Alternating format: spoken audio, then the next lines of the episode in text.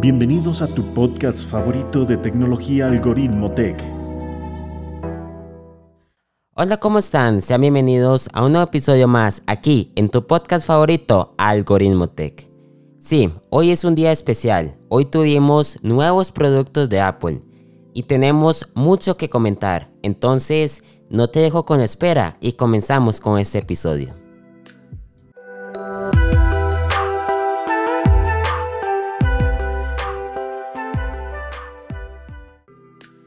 Después de meses de rumores sobre nuevos iPads, por fin hoy Apple nos presentó el nuevo iPad de décima generación y el nuevo iPad Pro, además del nuevo Apple TV 4K. Pero comencemos con el nuevo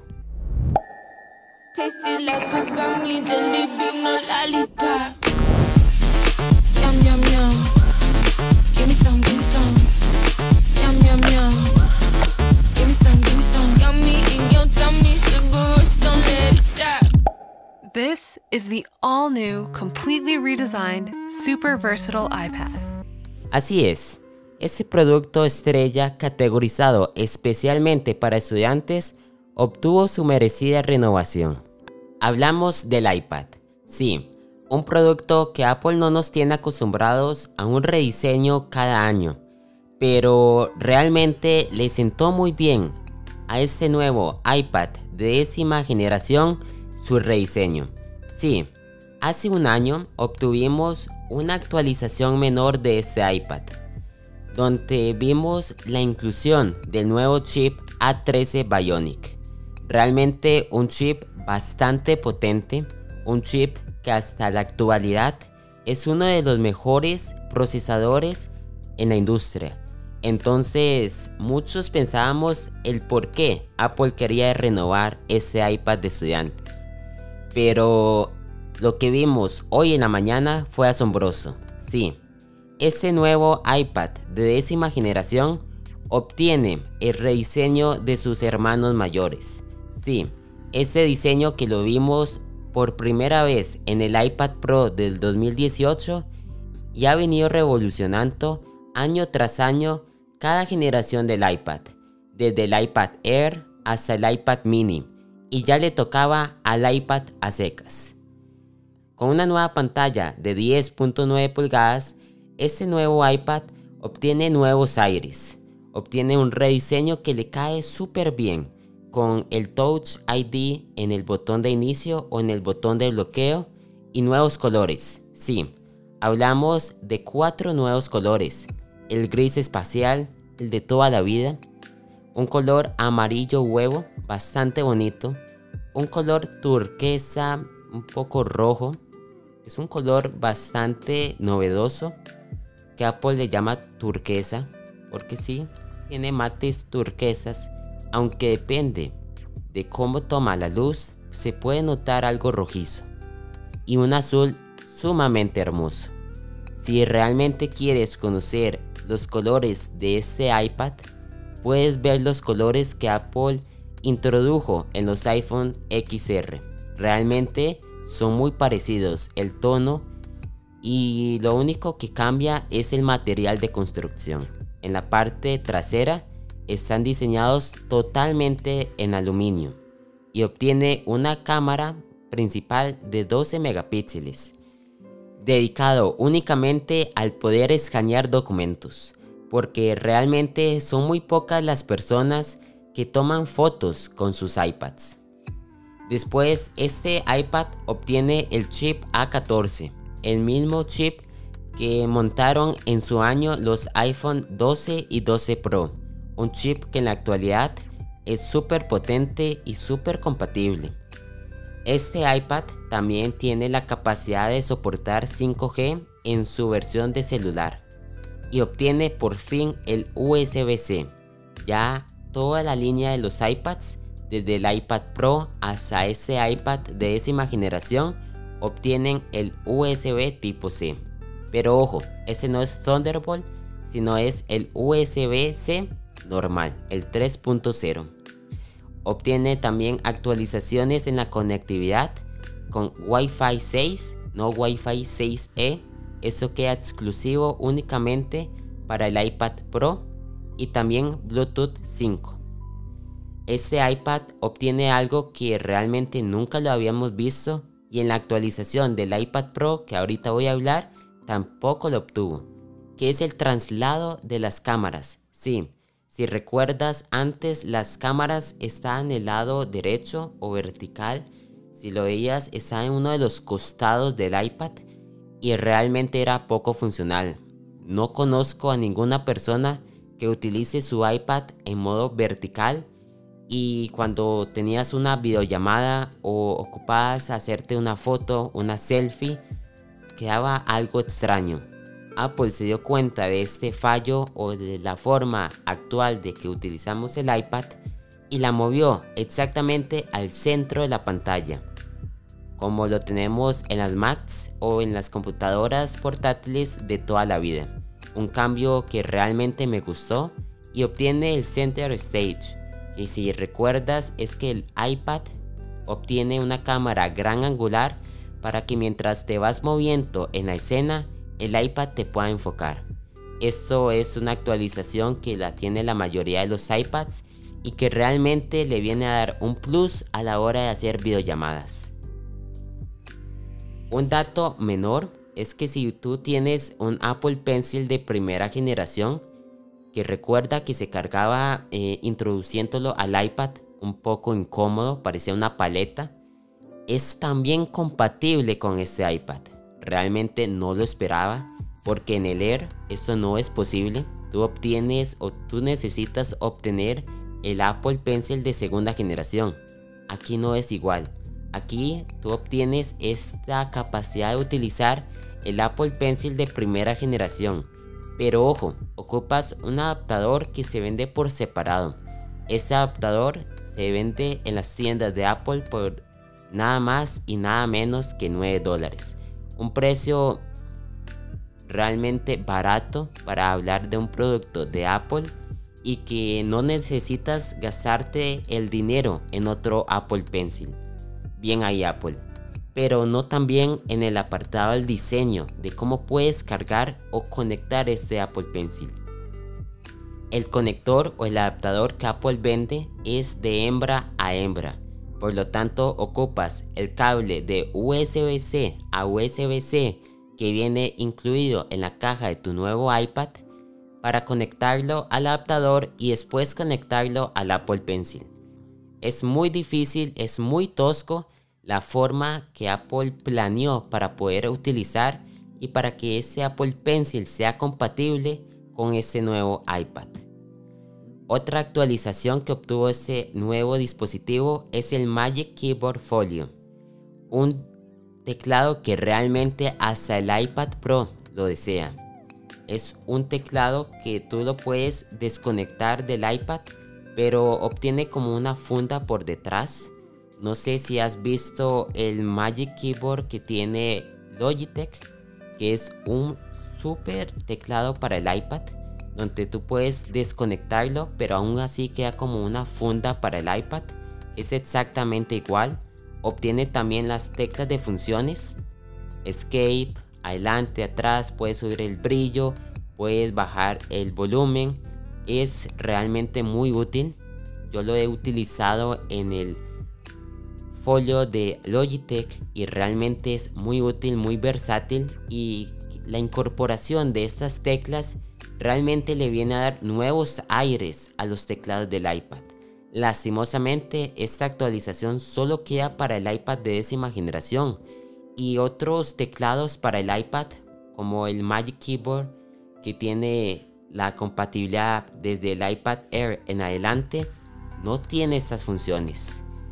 Lo malo es el precio, 250 dólares me parece una barbaridad para ese producto porque si comparas con el de Logitech, te puede costar por ahí de unos 149 dólares en algunos, en algunos comercios. Yo lo compré a ese precio y realmente ha sido una de las mejores compras que he tenido para mi iPad. Lo interesante aquí es dónde queda el iPad Air. Este iPad de décima generación es igual, exactamente igual al iPad Air de cuarta generación. Sí, el anterior que no tenía el chip M1. Y yo vengo utilizando este dispositivo alrededor ya de 2, 3 años, si no me equivoco. Ya ha sido un super iPad.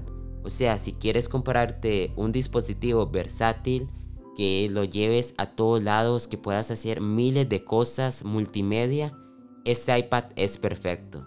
¿Por qué? Porque es el mismo iPad que yo he utilizado. Entonces yo te lo puedo recomendar a los ojos cerrados. Pero aquí, ¿qué es lo que pasa? Aquí lo que pasa es, ¿dónde queda el iPad Air? Ese iPad Air que ahorita monta solamente el chip M1 es la única diferencia con respecto a ese iPad de décima generación y su diferencia son casi 200 dólares porque ese nuevo iPad de décima generación tiene un precio de 449 dólares de los 599 que está costando actualmente el iPad Air.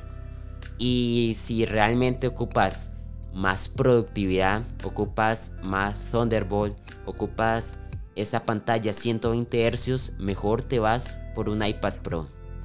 Y es un comentario que lo vi en redes sociales esta tarde.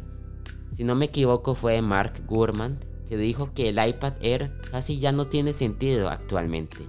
Le va a comer mucho el mercado a esta tableta y realmente es algo cierto. Si obtienes lo mismo, excepto por el procesador, por casi 200 dólares menos, creo que mucha gente se va a ir por ese iPad de décima generación. Y ojo, también te puedes comprar actualmente el iPad de novena generación. El que te dijo que obtuvo nada más el chip A13 el año pasado. Apple lo siguió vendiendo porque lastimosamente tuvo que subir el precio de este iPad de décima generación. Entonces el iPad del año pasado queda exactamente por el mismo precio, 329 dólares. Ojo, en Estados Unidos. Porque he visto que algunas personas en España, exactamente en Europa, han visto una subida notoria del precio de este dispositivo. Entonces, en resumen, obtuvo un rediseño total, obtuvo 10.9 pulgadas, obtuvo el Touch ID en el botón inicial, obtuvo 5G, obtuvo uno de los mejores teclados que Apple ha diseñado y es compatible con el Apple Pencil de primera generación. Todo eso por 449 dólares. Que si me preguntas es un super precio. Te lo recomiendo, te lo recomendaría con los ojos cerrados. Es el mismo iPad Air de cuarta generación que yo tengo actualmente y me funciona de maravillas. ¿Y cuándo va a ser disponible? Va a estar disponible a partir de la otra semana, exactamente el 26 de octubre, que si no me equivoco es miércoles. Entonces apúntelo, pon una alarma, porque ese día podrás comprar el nuevo iPad de décima generación. We also have big news for pros. Y lastimosamente en este iPad Pro no tuvimos grandes cambios, realmente es el mismo iPad Pro del año pasado, con sus mejoras de la pantalla de XDR en la de 12.9 pulgadas, eh, su puerto Thunderbolt, su chip M2 en este caso, y una incorporación grande que es el Apple Pencil Hole, donde el Apple Pencil va a detectar la pantalla de tu iPad exactamente 12 milímetros antes. ¿Eso para qué? Para darte más funcionalidades a la hora de utilizar este dispositivo. ¿Como cuáles? Cuando estás trabajando en la aplicación Procreate, puedes tener un sneak peek de cada producto que estás realizando. Eso realmente son cosas de Apple. Son solo esas novedades que solo a Apple se le ocurren, pero al final del día suelen ser productivas, suelen ser útiles. Este iPad también está disponible a partir del próximo miércoles 26 de octubre por un precio de 799 dólares en la versión de 11 pulgadas, versión Wi-Fi. De ahí para adelante y tiene la capacidad de utilizar este iPad con 2 terabytes de almacenamiento. Claro, por un precio exorbitante que si ya estás pensando en comprar un iPad Pro con 2 terabytes, de una vez recomiendo irte por un MacBook Air o un MacBook Pro. porque con el iPad cosas serias, cosas de computadora aún no es posible realizar con ese producto. Y para concluir, vimos la actualización del nuevo Apple TV. Este Apple TV viene con la novedad de poder reproducir contenidos en HDR 10.1, una versión super premium de contenidos audiovisuales que hasta el momento son muy pocas las películas que aprovechan de esta tecnología. Además del Apple Siri Remote, obtiene el puerto USB-C. Y nada más, realmente, ah bueno, algo interesante es el chip A15, el mismo chip que actualmente montan los iPhone 13 y la serie 14 normal, donde tienes más capacidad, más potencia en Apple TV que un iPad. Pero bueno, son cosas de Apple. Apple quiere incrementar los usuarios de este Apple TV para cuestiones de gamers. Pero si no actualizas mucho el catálogo que tienes en Apple Arcade, realmente se va a hacer muy difícil. Y en verbigracia, eso fue todo el podcast del día de hoy. Apple nos presentó tres productos que realmente el más interesante y el que se llevó la estrella del podcast fue el iPad de décima generación. Una actualización grande y entendemos por qué Apple no quiso hacer un evento.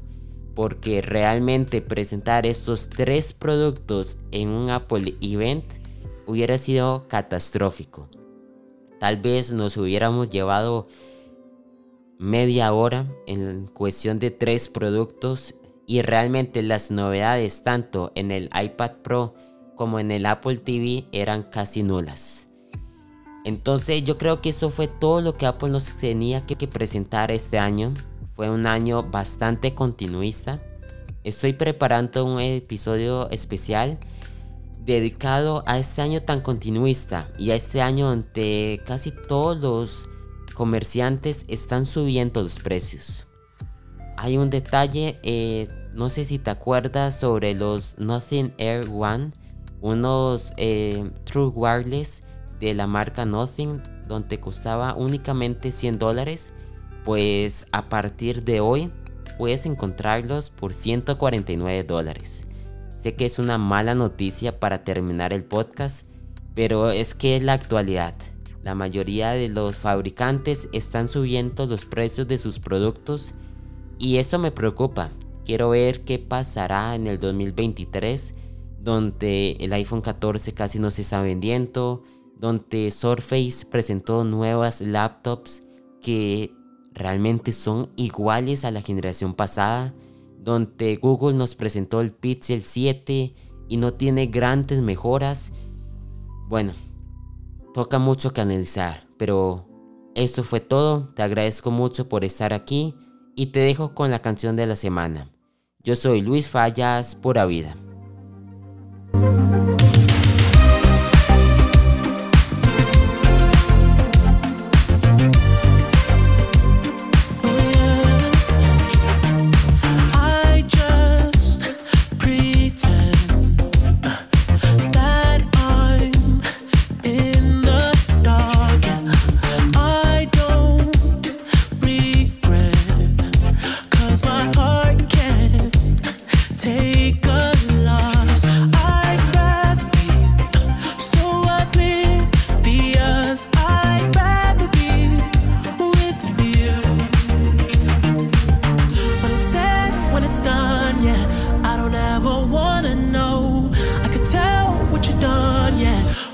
Look at you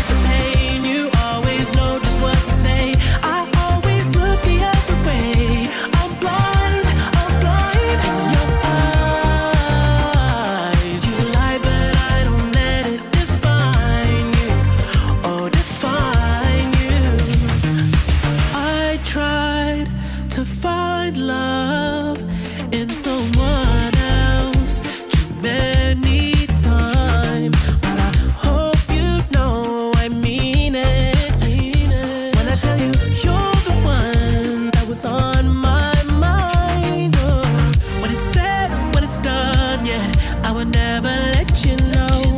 I'm ashamed of what I've done, yeah. When I look at you in your eyes.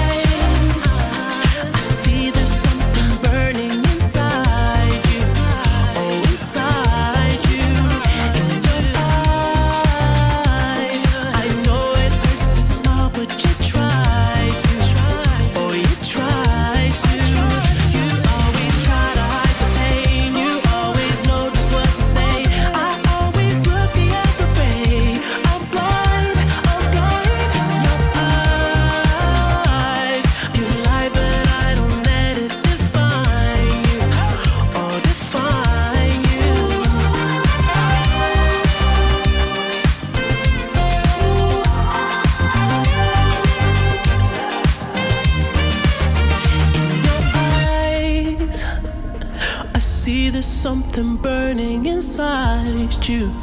Oh, inside you. You always.